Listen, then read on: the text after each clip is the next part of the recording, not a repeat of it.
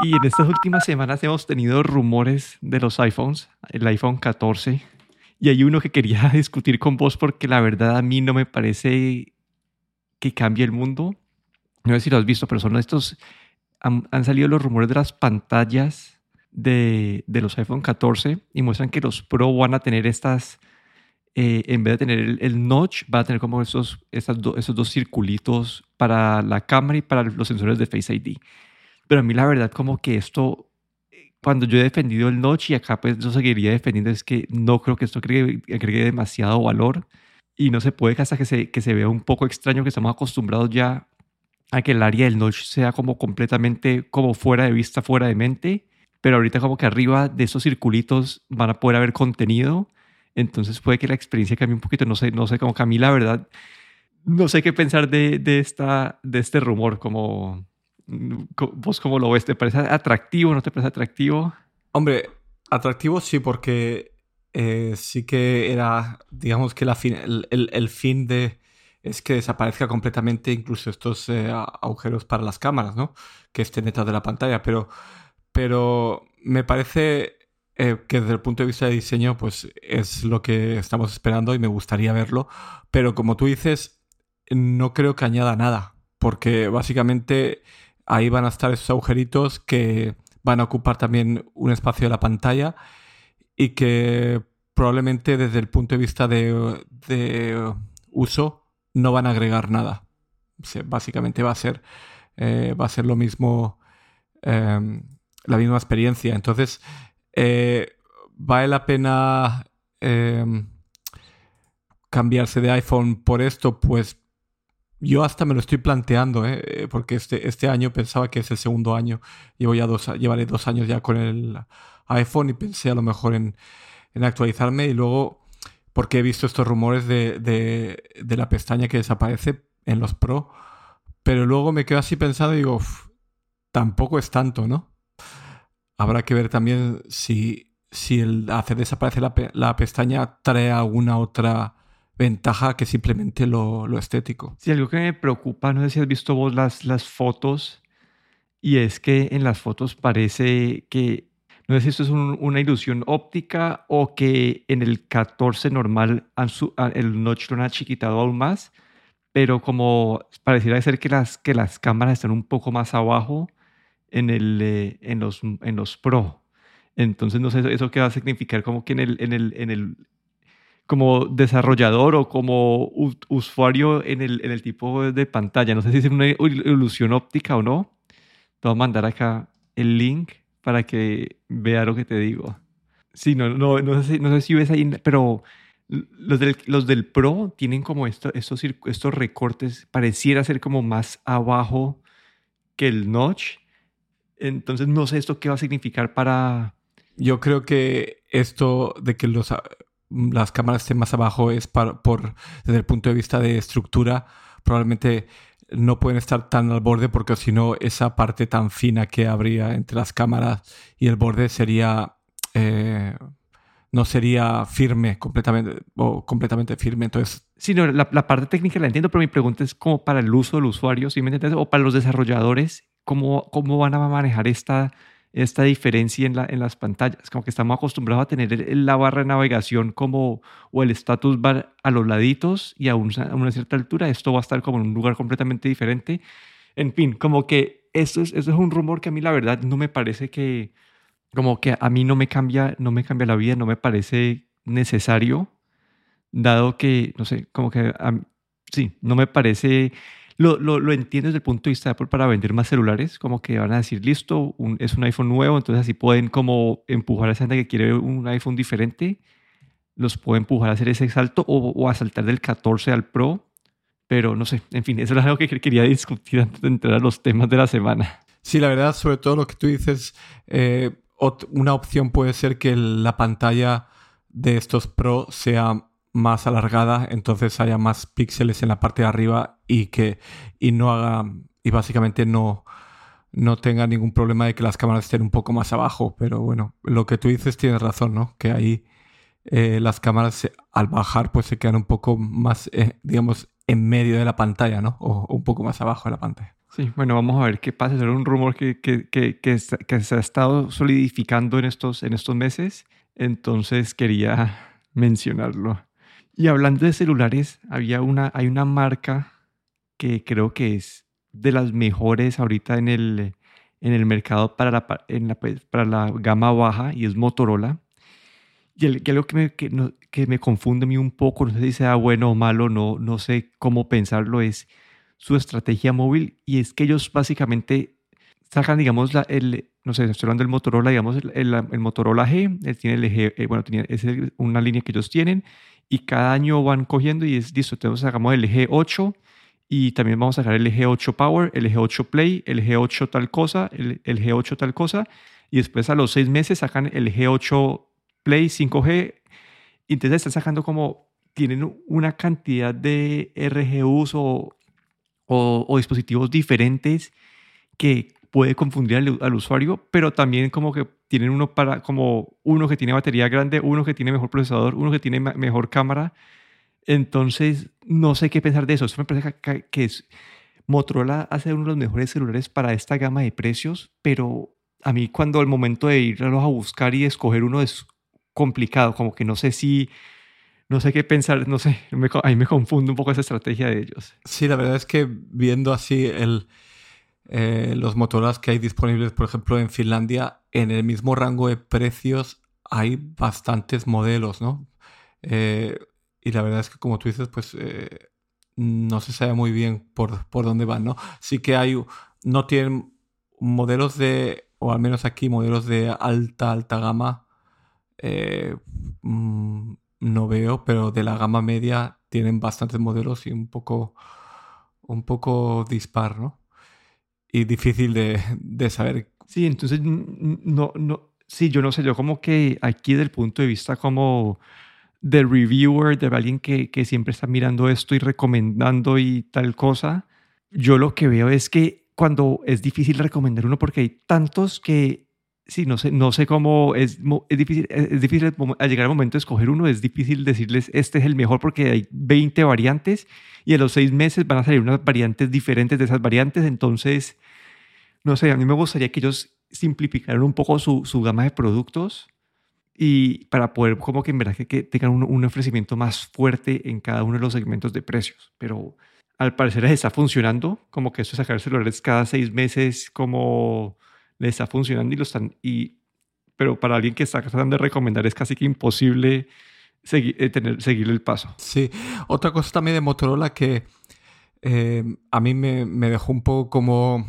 no sé si decir decepcionado, pero sacó, fue de los primeros en sacar estos teléfonos doblables, el, eh, una nueva versión del Motorola Racer con pantalla OLED doblable y quedó ahí. No sé si llegó a haber una actualización del modelo, pero no, no volvieron a apostar por esto. No sé, ese podría haber sido eh, uno de sus flagships y básicamente no, no fue a más. Sí, ese, ese era uno, un, diseño bastante interesante.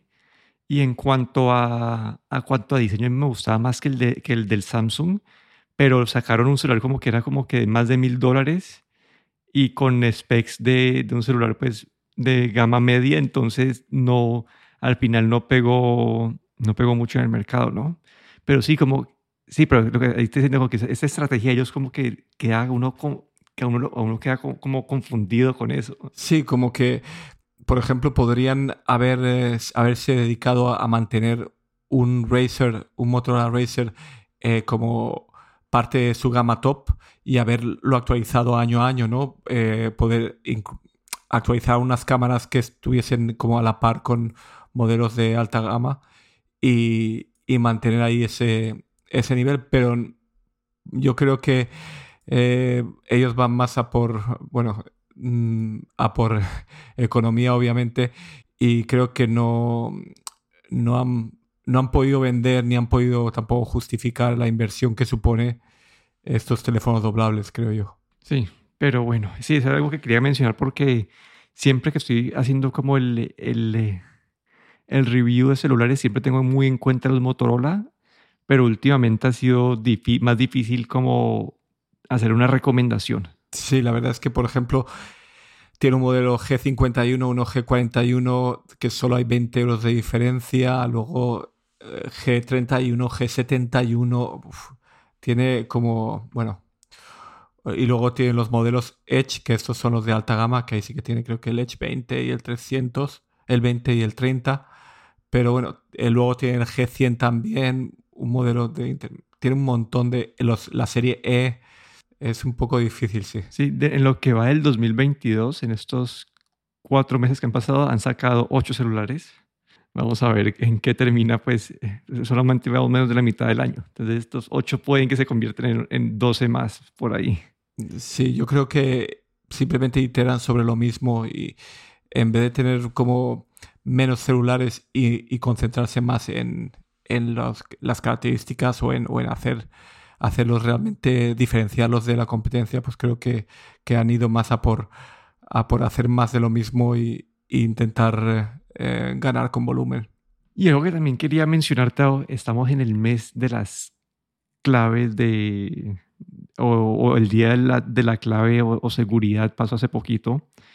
Y es una noticia que me parece interesante y es que Apple, Google y Microsoft se están aliando para empujar los logins sin claves.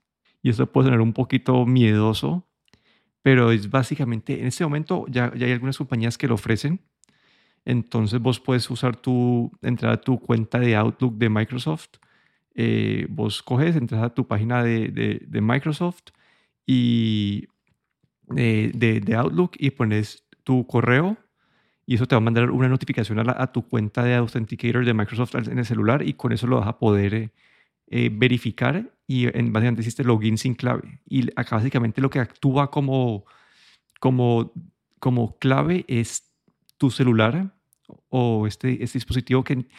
Y como esto mejora la, la, seguridad es que si alguien te roba la clave, pues básicamente te tienen, en este caso te tendrían que robar el celular para poder, como para poder entrar. Entonces dificulta un poco los robos de clave, porque tienen que tener un acceso físico a vos en ese momento. Y este, en este momento esto ya existe, cada compañero se está empujando de a poquitos, pero con esta, con esta alianza lo que quieren hacer es que vos puedas entrar en, en, en, tu Windows, eh, entrar a una página web o a una app y hacer desde tu iPhone poder, eh, desde tu iPhone poder como autenticar eso o entrar a tu a macOS a una página y desde un Android poder autenticar eso y entonces ese, intercambio entre, entre, entre todos los sistemas para poder empujar esta, esta, este estándar nuevo de seguridad donde tienes que tener este segundo dispositivo o un dispositivo físico para poder autorizar las entradas a, a diferentes servicios. Y una, una pregunta, eh, porque no, no, tengo, no, no, estoy tan familiarizado, ¿cuál es la diferencia entre este eh, passwordless y, y eh, lo que serían dos autentificación por dos pasos? Bueno, el, el two-factor creo que es básicamente eso, estás metiendo clave y, y el segundo factor, ¿cierto?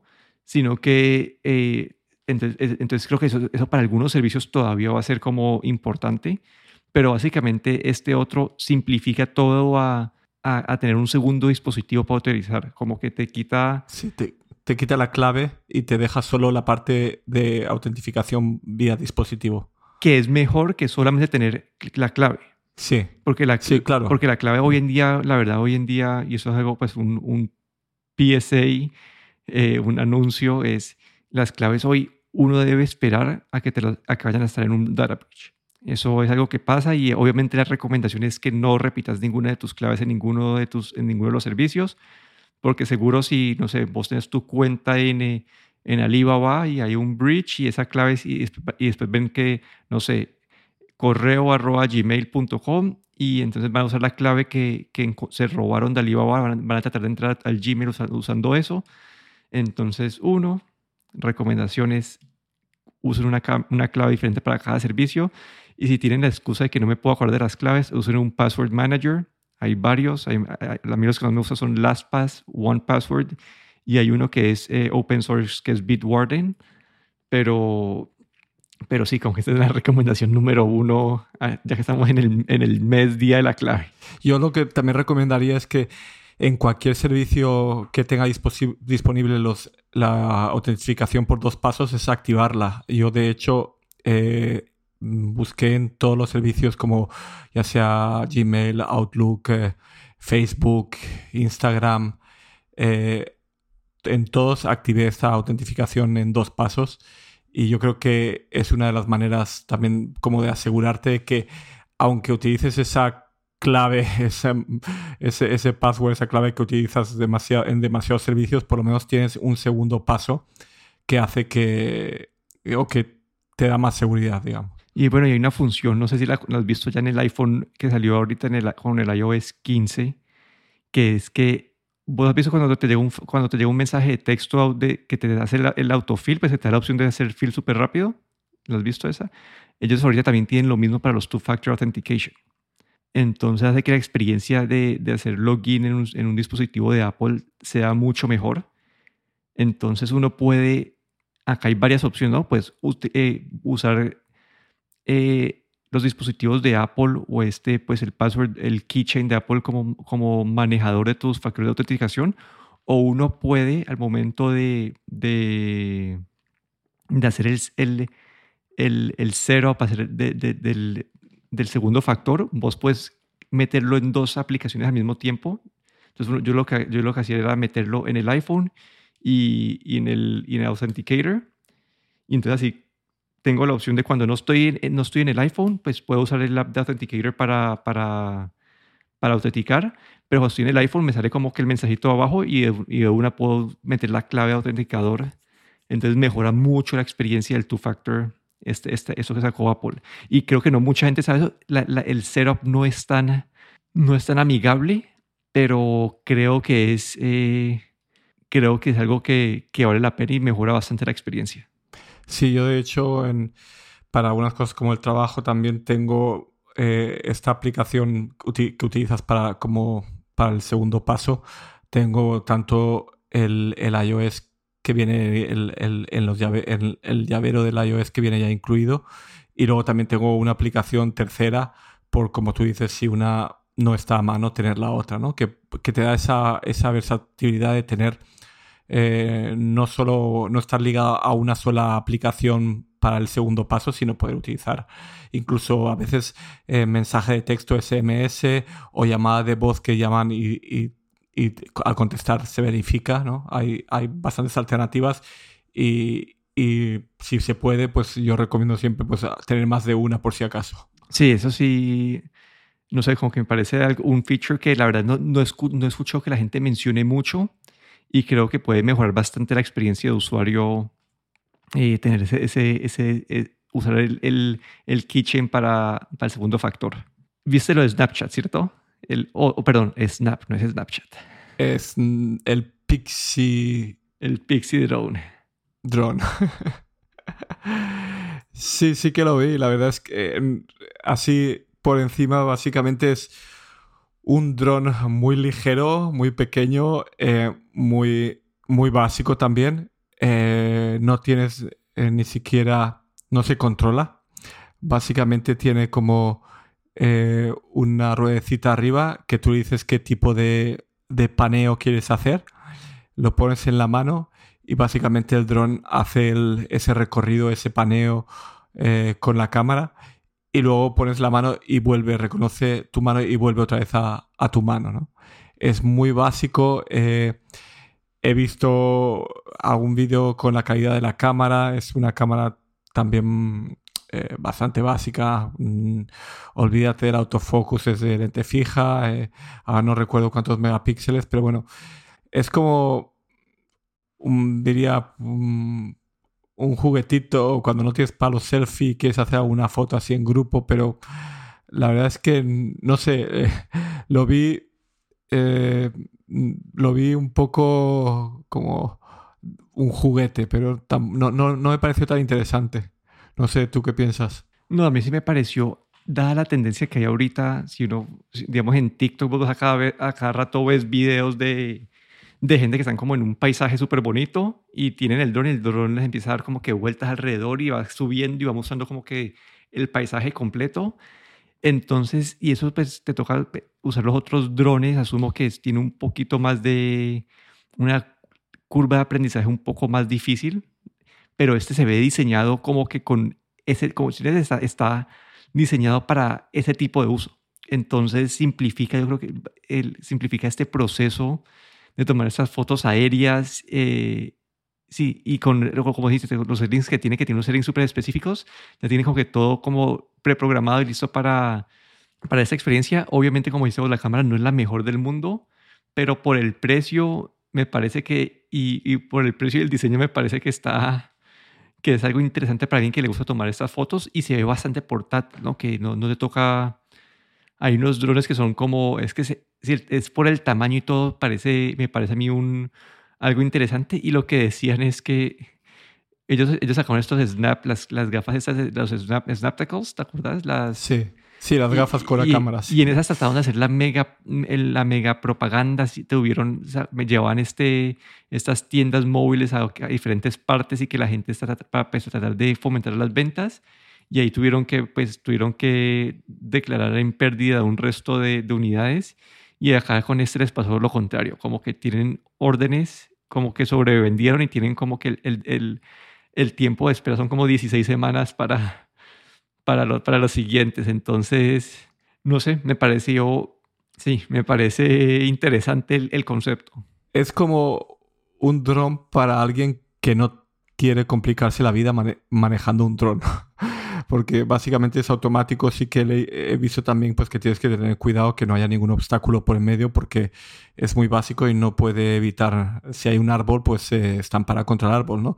Hay que, hay que tener cuidado también cuando cuando uno lo, enchufa.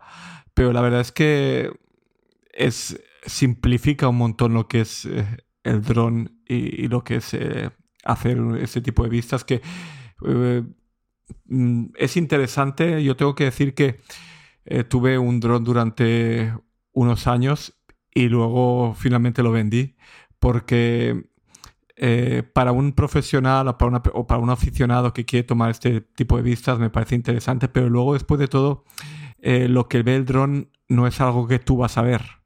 Entonces, como para hacer fotos eh, de recuerdo, a veces pues el recuerdo es difícil de tener porque nunca has visto el paisaje desde ese punto de vista, ¿no? como cámara selfie o como un paneo de donde de, de tú mismo o con tus amigos, pues es interesante, pero no sé, yo lo veo más como para alguien que quiere documentar algo, ¿no? Pero para la persona del día a día, pues no sé, al final no, no llegué yo a encontrar el sentido. Sí, yo creo que eso depende de tu uso. Hay gente que lo va a sacar, que, le que va a querer tomar como estos, que van a cualquier paseo y van a querer como tomar como no sé, como un resumen así de, como de vista grande, como cuando uno está haciendo, no sé, cuando uno está hablando de, de como que las fotos son como que el detalle, las fotos que uno toma como con el celular y después como que el, el drone es como mostrarte el the big picture, ¿sí me entiendes? La, literalmente, es como que la, entonces, no sé, me parece, yo no tendría uno para, para mí, pero para las personas, como decimos, no, eso, eso, eso simplifica y hacen un streamlining del proceso de tomar fotos con dron para, para, para, ese tipo de fotos. Como que no, vos no necesitas el dron para tomar, para tomar eh, ir a tomar, no sé, a, a tierras de, de agrícolas y, y no, no, lo necesitas para eso, no lo necesitas para ir a, a, buscar, no sé, como que viajar 20 kilómetros a, estoy exagerando, ¿no? Pero a, a, tomar una foto es como al ser un uso tan, tan, especializado, tan específico, les ayuda a simplificarlo para ese tipo de usuarios y, me parece que sí, cuando, toca ver si la calidad sí se justifica. Como que yo, yo, sé que la cámara no es lo mejor, pero puede que sea suficiente como para, para el tipo de, de, videos y fotos que, que, va a estar tomando. Sí, habrá que ver cuando un poco más otras reviews y la verdad es que sí, yo veo el drone para, para fiestas con amigos es el dron ideal, ¿no? Para una visita a la playa con amigos o con la familia, para este tipo de eventos, pues eh, ahí puede, sí que puede tener su, su gracia. Eso, o, o, o, la gente que yo, eso que te decía, la gente que se va como a esos viajes como en la naturaleza y, y que quieren tomar como este, esta, esta foto de como mostrando todo el paisaje. De la zona. Ajá, y, sabiendo, y, sabiendo, que es tan pequeño para llevar como en un avión o algo así, entonces me parece, sí, me, me parece un producto bastante interesante de, Snap y no me lo esperaba, la verdad. Mm, sí, no, ni yo. Pero bueno, esa ha sido nuestra semana variada. Un, un PSA para recordar la seguridad en el, en el Internet. Por favor, tengan claves diferentes, cambien sus claves, usen un password manager, el, el segundo factor. Aquí me despido, Daniel Rosoro. Y aquí Guillermo Ferrero.